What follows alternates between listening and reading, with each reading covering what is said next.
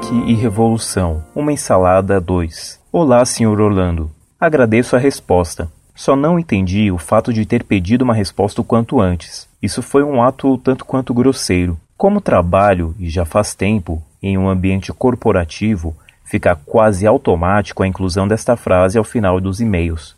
Mas em todo caso, o senhor achou meu e-mail um tanto quanto confuso.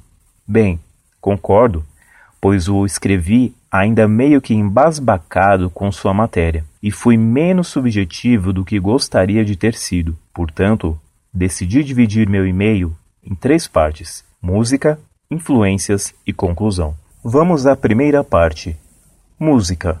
Senhor Orlando, Acredito que sua avaliação quanto ao estilo em questão não foi subjetiva e foi apenas com o intuito de denegrir o rock. Assim, até a mulher mais bonita do mundo fica horrorosa. Mas, como o assunto é música, gostaria de deixar claro alguns pontos que, ao meu ver, são importantes quando se discute música, de qualquer estilo. O senhor deve saber que a música é dividida em três partes ritmo, harmonia e melodia, sendo normalmente a primeira feita por instrumentos percussivos ou de graves intensos, bateria e contrabaixo, trombone, cello, etc. A segunda é a cama harmônica da melodia, criando um ambiente que se possa desenvolver a melodia, que normalmente é executada por instrumento solo.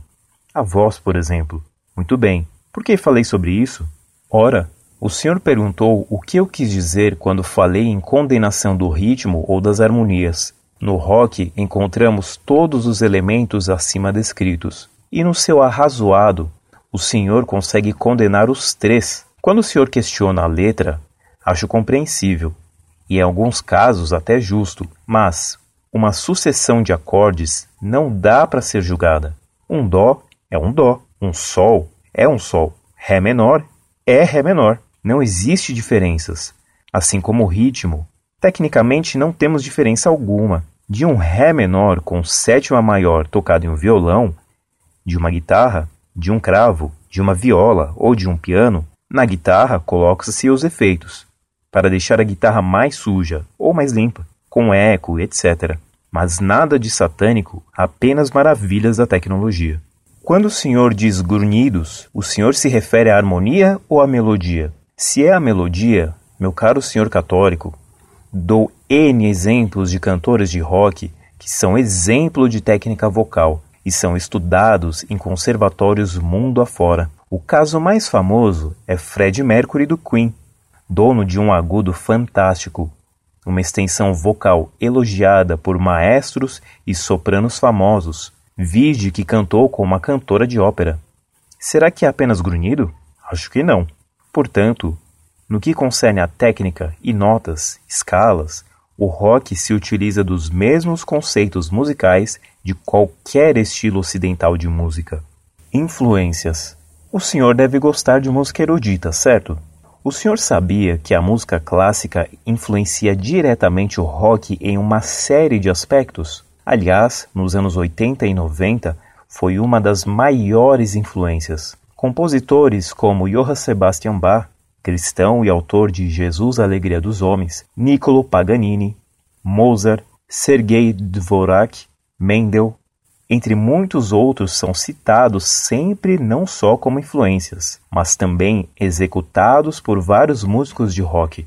Existem estilos de rock voltados apenas a este tipo de música, chamado de neoclássico.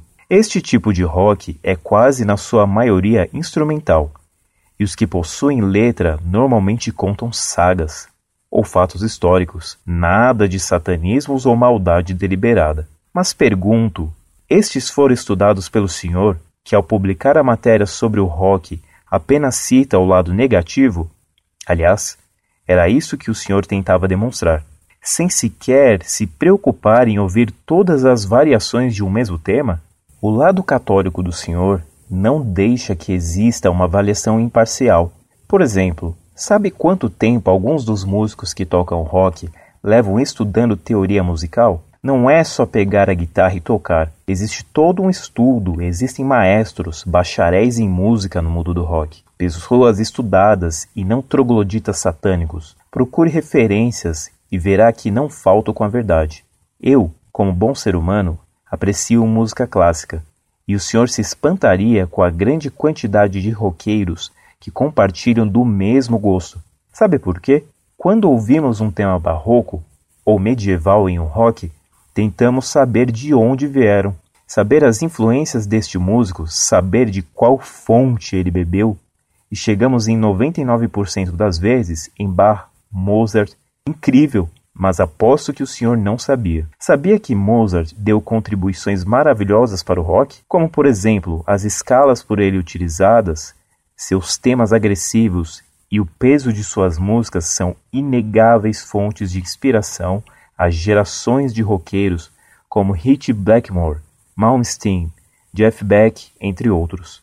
Conclusão: Ora, o rock é algo satânico, maldoso por suas letras, sua harmonia, por sua melodia ou por todo o conjunto? Mas, se apenas as letras de algumas bandas têm citações, entre aspas, do mal, por que se condenar todo um estilo não seria muito mais óbvio irmos de encontro à raiz do problema?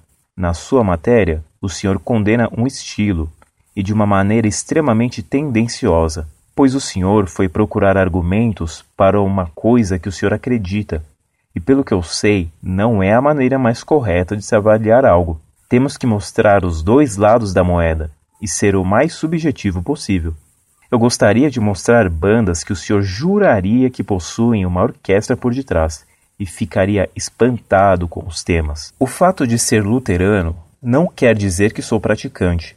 Aliás, eu nem confirmação, primeira comunhão, fiz. Preferia fazer coisas de criança ao invés de ficar enfurnado em uma sala escutando um pastor gordo falando em alemão um monte de coisas que eu não concordo. Ia para a igreja apenas para ter aulas de música e estudar o alemão. Não pense que falo da Igreja Católica por ser um protestante. Falo apenas por não concordar com algumas coisas. Assim como minha parte italiana é formada por católicos ardorosos, e também não fiquei interessado por nada que me falaram. Prefiro ficar à parte nessa história. Espero ter sido mais claro neste segundo e-mail, também achei bastante divertido comentar esta polêmica com o senhor, que tem uma posição bem rígida em relação à sua religião, e acho que temos sempre que defender o que acreditamos. Até mais, e agradeço a atenção, e que o senhor me responda assim que vossa agenda permitir. Hehehe. Brincadeira. Abraços musicais. Prezado, Ave Maria cheia de graça. Agradeço antes de tudo sua explicação sobre a exigência de resposta rápida. Por isso me apresso a atender a sua mensagem. Permita-me dizer-lhe com todo respeito que você, na mensagem anterior, foi bem confuso. Fez uma salada, não por ter sido menos subjetivo do que gostaria de ter sido, e sim por ser bem pouco objetivo. O que nos faz confusos é a subjetividade. Devemos examinar tudo objetivamente e nunca subjetivamente. Portanto, seja objetivo. Por isso, ao focalizar o rock, procurei ser objetivo e nunca subjetivo. Minha opinião pessoal sobre o rock e sobre qualquer coisa não tem nenhuma importância. Só tem importância o que as coisas são realmente, objetivamente. Eu não quis denegrir o rock. Isso é impossível fazer. Não se pode denegrir o que é de si negro. Não se pode pintar um quadro negro de negro. Eu só disse claramente o que é o rock objetivamente um horror. Você diz: uma sucessão de acordes não dá para ser julgada. Um dó é um dó, um sol é um sol, ré menor é ré menor. Não existe diferenças, assim como o ritmo. Tecnicamente, não temos diferença alguma. De um ré menor com sétima maior tocada em um violão, de uma guitarra, de um cravo, de uma viola ou de um piano. Na guitarra, coloca-se efeitos para deixar a guitarra mais suja ou mais limpa, com eco e etc. Mas nada de satânico, apenas maravilhas da tecnologia. Uma sucessão de acordes pode ser julgada sim, senhor. Você afirma que todo tipo de música é feito com as mesmas notas musicais e que por essa razão todas elas seriam boas, não se podendo condenar nenhuma. Ora, meu caro, isso é um absurdo. Toda casa é feita de tijolos, colocados uns sobre os outros, Segundo você, então, uma casa da favela e o palácio de Versailles teriam ambos beleza, porque feitos do mesmo material. Todo rosto possui os mesmos elementos. Entretanto, eu sou feio, apesar de ter os mesmos elementos que o rosto do Apolo de Belvedere. Toda comida é feita no fundo com os mesmos elementos, mas, dependendo da ordem e da proporção dos elementos, uma é gororoba e outra um quitute de alto valor culinário. Na pintura se dá o mesmo. Todos os quadros são feitos das mesmas cores. Entretanto, alguns são medonhos e outros são belíssimos, conforme a ordem das cores e a proporção com que são usadas.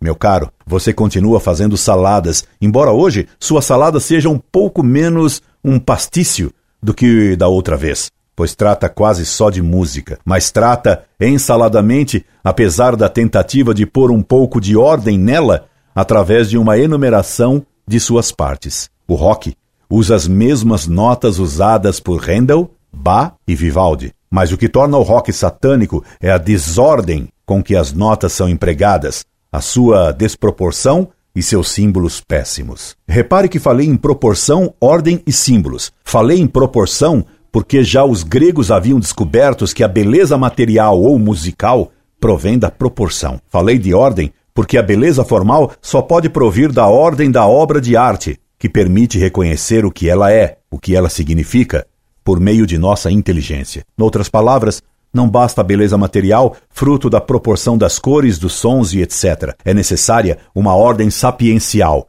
que nos permita conhecer o que a coisa, artisticamente representada, é. A obra de arte, então, precisa ser verdadeira, inteligível. Essa é a razão pela qual a arte é própria do ser racional, meu caro. Animais não fazem nem entendem obras de arte. Toda obra de arte só o é, de fato, se for inteligível. Se transmitir uma ideia, Platão já dizia isso.